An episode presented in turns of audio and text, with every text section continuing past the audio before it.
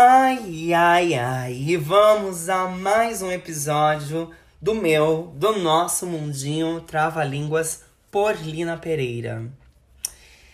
E hoje, hoje eu estou especialmente muito animada. Eu cumpri muitas demandas.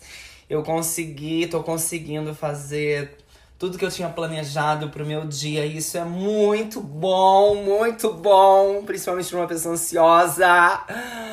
E uma pessoa que protela, que adia, mas antes tarde do que nunca.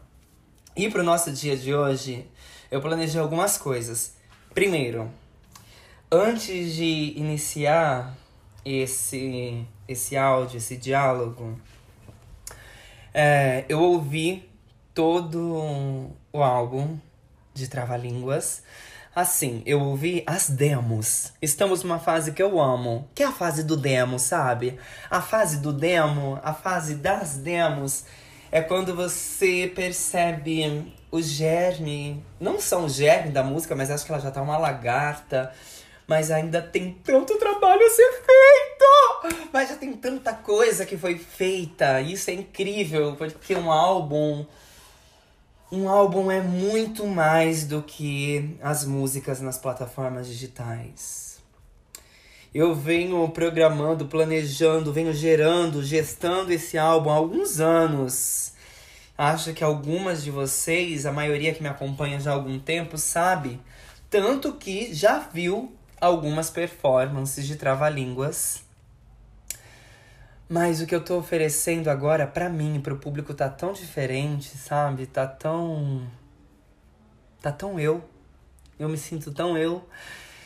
E para além disso, eu li todas as perguntas que vocês deixaram ali no grupo. Eu selecionei praticamente todas aqui para responder, porque eu achei em alguma medida todas muito importantes e todas muito importantes e muito cruciais para que a gente caminhe junto. Bom, sem mais demanda, juntas, seguimos. A primeira pergunta é: dói ser perfeita? Sim. Perfeito eu diria que eu não sou e nem quero saber.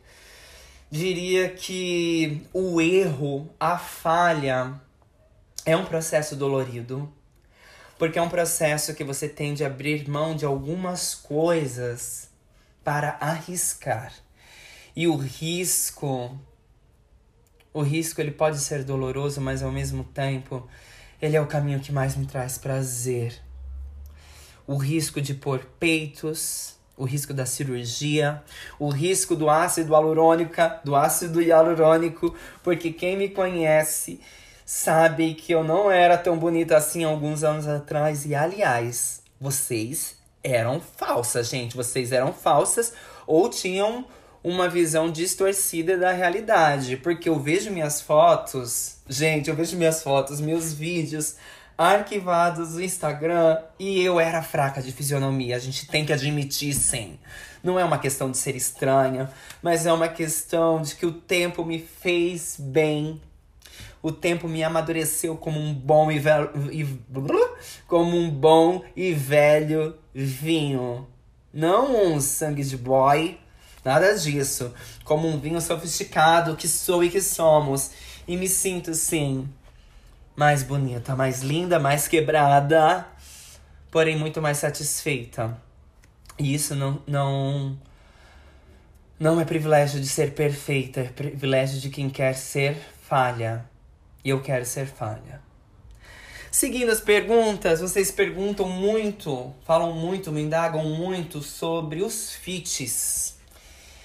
E vocês trazem alguns nomes que são nomes esperados, né? São nomes que fazem sentido. Vocês perguntam de Lineker, perguntam da Jupe. Mas eu e a Jupe acabamos de romper um relacionamento de muitos anos para que a gente comece outro relacionamento também. E acho que tá tudo muito novo. Nós acabamos de fazer um feat juntas.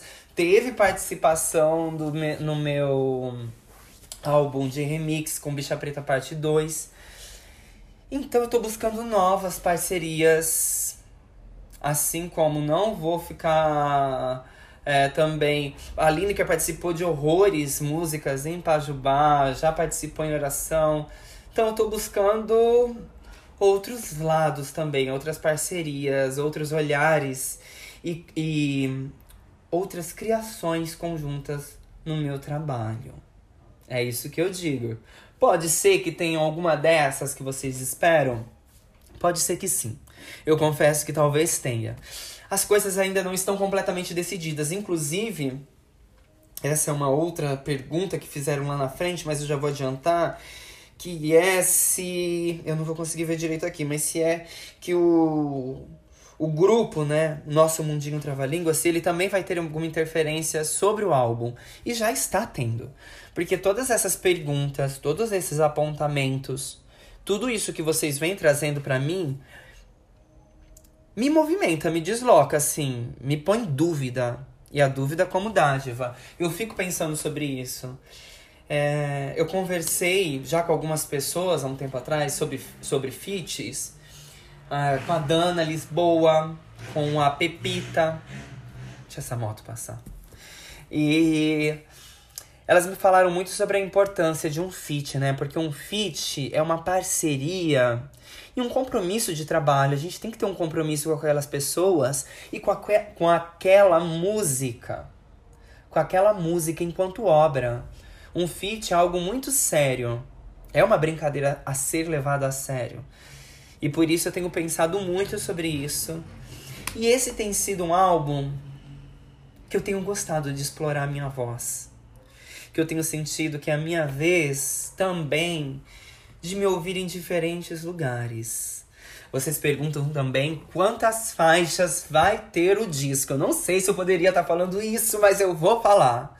Por enquanto, até agora, onde chegamos, eu acredito que eu tenho gostado, né, desse, da onde a gente chegou, da onde a gente tá chegando. O álbum tem 11 faixas. São 11 músicas, incluindo algumas da, eh, da, dos singles que foram lançados, que é Quem Sou Eu e Mate Morra. Oração, vocês me perguntam, e é curioso porque oração estava no planejamento para ser para fazer parte desse álbum. Gente, o Trava-Línguas, ele vem sendo planejado há muito tempo, né? Já faz muitos anos. Eu comecei a cantar o Trava-Línguas e a fazer de Trava-Línguas performance ainda durante Pajubá. Eu viajava para fora do país com Trava-Línguas antes do Trava-Línguas ter um álbum. Só que ele mudou completamente, ele é outra coisa.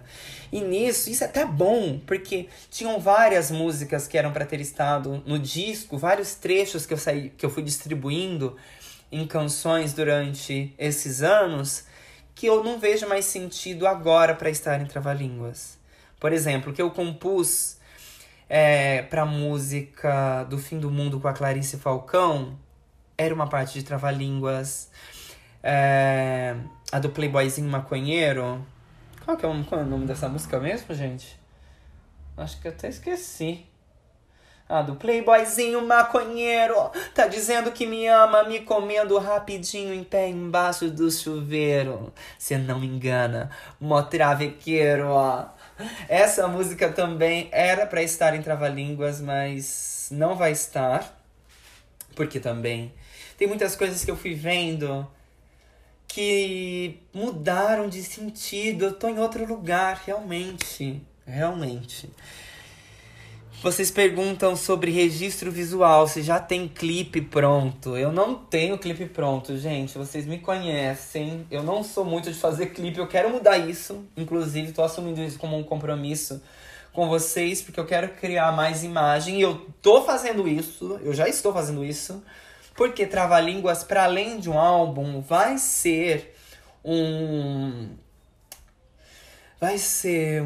Vai ter um projeto em audiovisual, vou chamar assim. Um projeto em audiovisual que vai abarcar o processo, porque como tem, tenho dito já para vocês há um tempo, o meu interesse é que vocês entendam trava-línguas como uma metodologia de pensamento em ação. É o verbo se tornando carne, a minha carne se tornando verbo. E isso eu quero compartilhar. Eu quero compartilhar o processo e os caminhos que eu fui percorrendo até chegar no álbum. E talvez isso para mim seja o mais importante. Eu sou uma pessoa do processo. Antes de gravar Pajubá, eu cantei, a gente, eu já cantava Pajubá desde 2015 e eu lancei Pajubá em 2017. Foram dois anos de processo para que eu conseguisse materializar esse álbum. Para além de todas as instabilidades financeiras e que eu nem sabia como desenvolver um álbum. Hoje, eu também não sei. Eu também não sei como se faz um álbum, mas a gente está fazendo porque não tem uma fórmula, tem algumas fórmulas, alguns facilitadores, mas ao mesmo tempo eu não sou cantor, eu não domino isso, eu não sou musicista.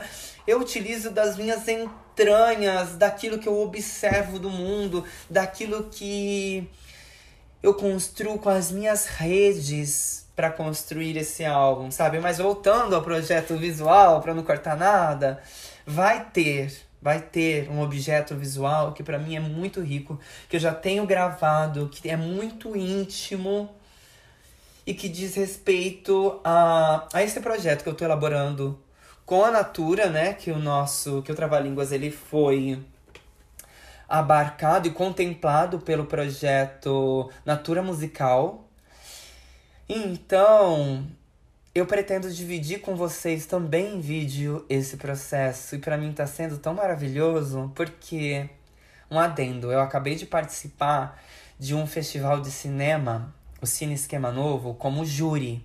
Foi a primeira vez que eu participei de algo assim dessa maneira. E eu assisti muitos filmes. Eu assisti 31 filmes do festival e esses filmes com tantas linguagens e possibilidades diferentes que eu entendi quão rico e maravilhoso pode ser criar é, esse vídeo para o Trava-Línguas, inclusive quando não se tem um, um compromisso com o clipe. Eu posso fazer o que eu quiser, isso é fantástico, com o que eu tenho em mãos, com as minhas possibilidades. E isso é o que mais me motiva. Vocês perguntam também se eu tenho saudades da vida pré-pandemia com mais contato espontâneo e eu digo que eu tenho saudade da vida pós-pandemia. Eu tenho saudade de algo que eu ainda não vivi. É curioso porque alguns dias atrás a minha companheira, a Kais, ela me perguntou isso antes da imersão, se eu tinha saudade de fazer show. E essa é uma coisa que eu vou revelar aqui para vocês que eu não tava com saudade de fazer show, que eu tava sei lá, num misto de coisas, né, com todas essas coisas que têm acontecido e que nos atravessam tanto, é tudo tão, tão cruel. É tudo tão violento, tão agressivo, tão amedrontador, mas eu tava com vontade de criar coisas que me tirassem desse lugar. E agora? Eu tenho muita vontade de fazer show, que eu quero cantar essas novas coisas. Eu tava ouvindo aqui as músicas e eu quero cantar essas coisas, eu fico cantando junto, eu quero dizer tudo que eu tô dizendo, sabe? Isso me move, me move pro futuro e pro tensionamento do presente. Por isso que eu tenho saudade daquilo que a gente ainda não viveu. Também falam uh, lá nos comentários que, que, que querem. Uma das pessoas fala que quer uma música para ouvir quando estiver triste, bem naquela vibe bad mesmo. Mas que não me fizesse morrer, e sim continuar lutando e resistindo, como eu fiz em oração. E eu digo, as, algumas músicas me emocionam demais. Todas as músicas me emocionam, mas tem música assim que seguem outra vibe. Eu acho que vocês vão se surpreender porque eu tô revelando a minha fragilidade em outro lugar. É... Vou até adiantar aqui também, outra das perguntas que fizeram é se eu vou continuar escrachando os machos nas minhas músicas. E é curioso porque, apesar de entender esse lugar que eu construí em Pajubá, eu sinto que não era isso também. Eu já estava falando sobre mim. Mas eu entendo. Apesar de saber que a arma não estava apontada para o outro, a arma estava apontada para minha própria cabeça, que eu queria matar e de alguma forma destruir para reconstruir um outro desejo, destruir um desejo óbvio que corria em mim, como um rio que nos leva com uma correnteza mais forte do que podemos suportar. É, com, Paju, com Pajubá eu sinto que eu queria desviar o curso desse rio e eu desviei horrores. Eu desviei horrores. Mas agora eu tô me banhando nesse rio, eu tô boiando, eu aprendi a boiar, sabe? Eu tô voltada mais para mim, eu tô boiando no mar. Até no mar, e o mar, se fosse. Olha isso que bonito, né? O mar, se fosse feminino, né? O mar sendo feminino é amar. E amar não tem tamanho, amar é profundo, amar é perigoso. E eu trago muito disso também em trava-línguas. Inclusive, a próxima pergunta é se vai ter muitas travas ou muitas línguas no álbum. Vai ter trava, eu sou uma própria delas, né? Acredito que vai ter outra trava, mas eu não vou dar mais detalhes sobre isso. Vão ter algumas línguas, vão ter, vai ter brincadeiras com a língua, mas. Mas é isso, né? A minha língua e o prazer da lambida, o prazer da linguada em cada palavra, o prazer de desgu, des, des. Ixi, qual que é o nome, gente? Degustar. De degustar a língua, a linguada e a linguagem. Me perguntam também o que me trava a língua. O que me trava a língua? Essa pergunta realmente é muito boa, né? O que me trava a língua? Me trava a língua as minhas hipocrisias, aquilo que eu não consigo dizer. Trava-línguas é isso, né? Trava-línguas é aquilo que é difícil de ser dito. É difícil de ser nomeado e tem muitas coisas que me travam a língua. Um mercado marcado que se aproveita das nossas marcas para favorecer as grandes marcas e instituições. Isso me trava a língua, o lugar que eu ocupo hoje dentro desse mercado. Me trava línguas, mas me abre mentes. Me perguntam se o projeto está completo. Aí perguntam das referências aqui do grupo, né? E é como eu disse, é, o projeto ele está se transformando, ele está longe de estar completo. Na verdade, não está tão longe. Está próximo, mas é, ainda está em construção. Sigo inacabada. Perguntam do processo criativo para chegar no nome final trava-línguas. E eu nem me lembro direito quando eu cheguei no nome Trava-Línguas, porque quando eu fazia esses shows, essas performances, Trava-Línguas eram células sonoras que eu montava, que vinham, que eu montava, que eu criava, que vinham me surgindo durante as minhas viagens por esse Brasil imundo e que eu ia brincando com elas, montando um quebra-cabeça onde o show cada vez era de uma forma. E por isso que veio travar línguas porque veio da repetição. Veio do meu interesse em entender se poderia haver diferença na repetição e onde havia repetição na minha diferença. Assim, eu construí o nome Trava-Línguas, ou foi Trava-Línguas que me escolheu, na verdade.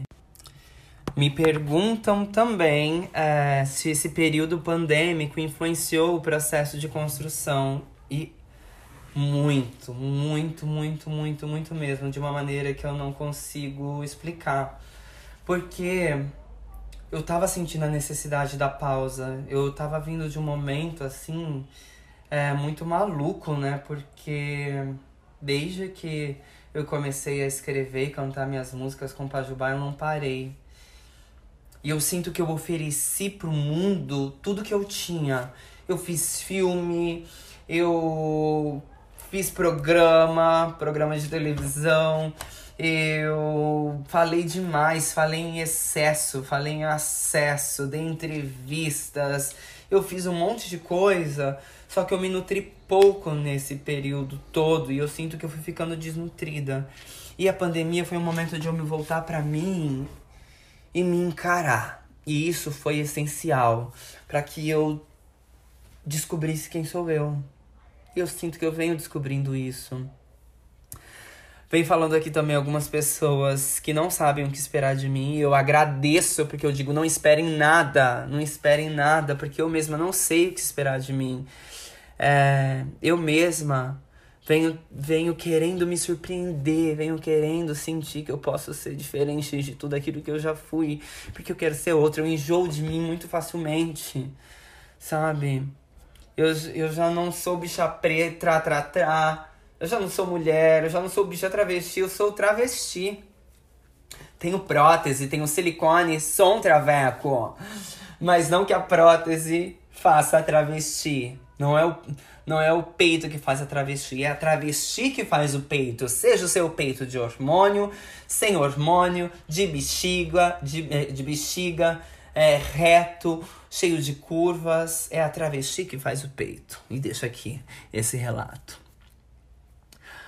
Aqui outras pessoas, outra pessoa vem falando que hum, revela o desejo de que, que espera receber desse projeto a verdade que revolta, que sente e ameniza a dor, causa e apaga incêndios, traz refrigério e me pergunta como tem sido ser e produzir arte dentro da redoma que hoje tem mantido a gente fisicamente seguros algumas, né? Porque nem tanto, e psicologicamente cativos das nossas próprias versões.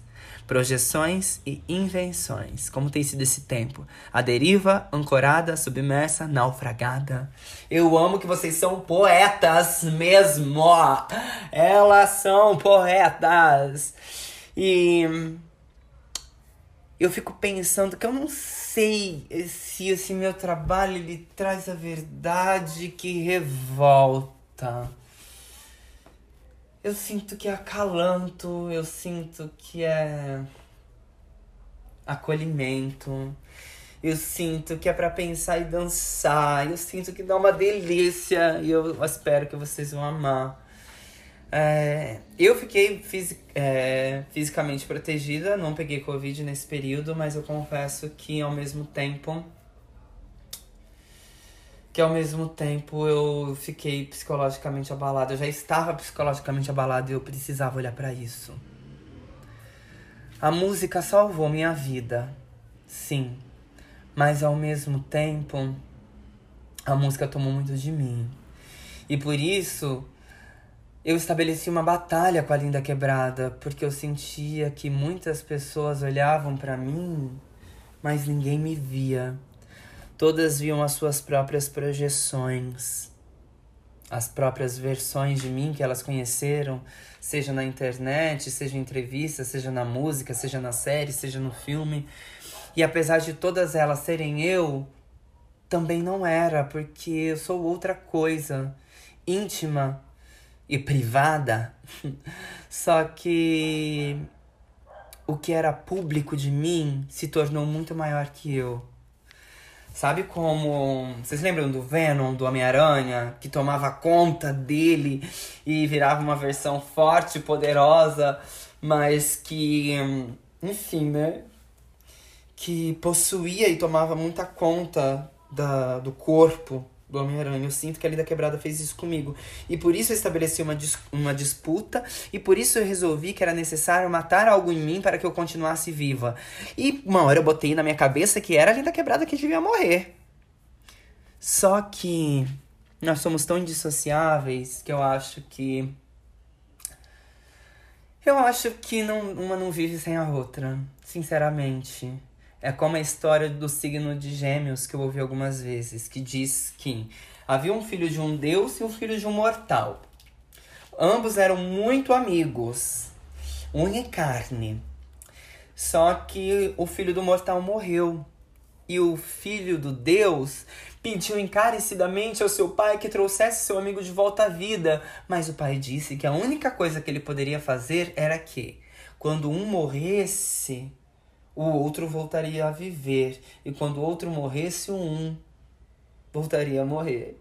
E eles só se veriam nesse entre, nesse encontro, na passagem. E é muito lindo isso, porque diz muito respeito a mim, que tenho Lua e Vênus em Gêmeos, e que sinto que a dúvida em mim ela nasce para que algo possa morrer. A dúvida é a dádiva da vida. É a dívida dividida entre nós também, para que não carreguemos, carreguemos o peso maior do que a gente dá conta, sabe? Nem sei mais por que, que eu tô dizendo isso. tem tantas perguntas, tem tantas coisas aqui que vocês falam que são tão interessantes, né?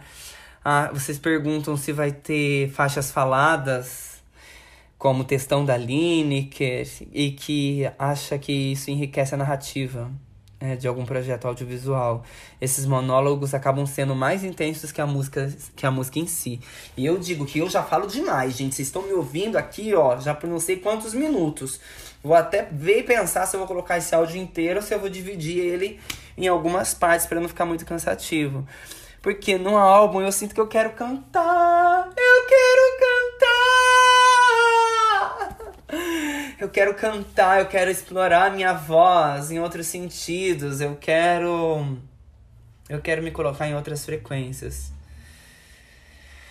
Perguntam se as minhas amizades refletem alguma música do projeto. E claro, não tem como. Eu sou atravessada pelas minhas relações. É esse rela-rela dessas relações que me rala inteira e me põe em carne viva, sabe? Essa ralação toda que que me põe de frente nesse álbum, né? A Bad Sister e a Dominique, que são minhas amigas parceiras que constroem esse álbum junto comigo, esse álbum somos nós três, né? Esse álbum são, já é feito dessa relação. Que mais? Que mais? Tu é a trava-línguas da história ou uma das? Com certeza eu sou uma das trava-línguas da história. Acho que todas, que há muitas outras trava-línguas por aí, mas essa esse é o meu trava-língua, sabe? Esse é o meu trava-línguas. Esse é o nosso trava-línguas também, porque é feito a partir do nosso encontro, assim como eu já falei, do encontro da Bedcista e da Dominique. É, perguntam trava-línguas em que sentido? De ser trava e ainda ter muito o que falar? É curioso, por quê? Vou até levantar. O meu medo antes de começar esse processo do trava-línguas era justamente não ter o que falar era justamente eu não ter mais o que dizer. Eu sentia que eu já tinha dito tudo, que já estavam fazendo tudo e que eu não queria continuar nesse espaço só para continuar, só para me manter sob os holofotes. Eu sinto que contracenar é saber entrar e sair de cena. E isso é muito cruel. Eu sinto que durante esse processo, né, o mercado ele nos coloca muito como únicas, essa representatividade una. Então, é, eu fiquei me perguntando. A minha, eu fiquei com a, com a insegurança de ser esquecida. Essa é a verdade. Eu lembro que quando eu comecei a fazer Pajubá, a minha vontade era justamente que eu não morresse sem que os meus pensamentos não conseguissem fluir e alcançar outros corpos para que eu soubesse que eu não estava sozinha. E e eu sinto que nesse momento teve uma insegurança que tomou conta de mim, com medo de ser esquecida ou de ser trocada pelo mercado. E esse é um germe da inveja, né? porque ao mesmo tempo eu não queria ocupar nenhum outro espaço. Eu não queria fazer outra coisa, eu não queria fazer o, ocupar o espaço que as outras ocupam dentro desse mercado. Eu quero ocupar o meu espaço na minha menor grandeza. E é preciso falar sobre isso, porque o mercado, ele instaura em nós a necessidade do sucesso. E o meu compromisso, eu digo de boca cheia, é com o fracasso. Eu fracassei, eu falhei, eu falhei em ser homem, eu falhei em ser mulher, eu sou travesti, na travestilidade que me compõe, que me decompõe e que me incorpora. Porque para a incorporação, mais uma vez, é necessário sacrifício. E eu me ofereço em sacrifício. Eu erro, eu falho, E é assim que as minhas coisas nascem e se tornam o que elas são.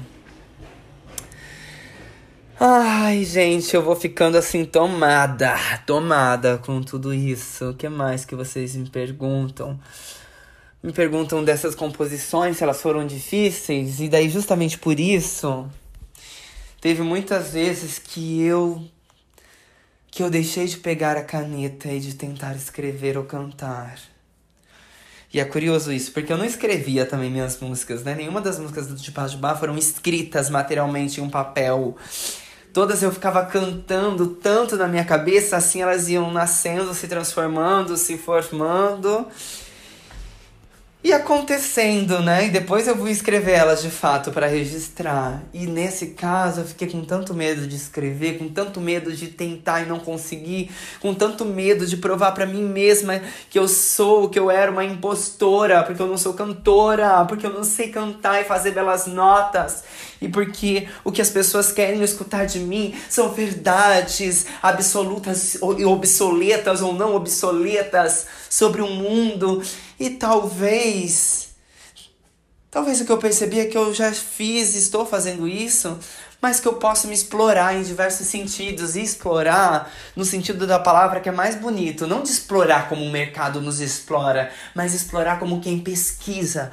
Explorar como quem olha com curiosidade. Explorar.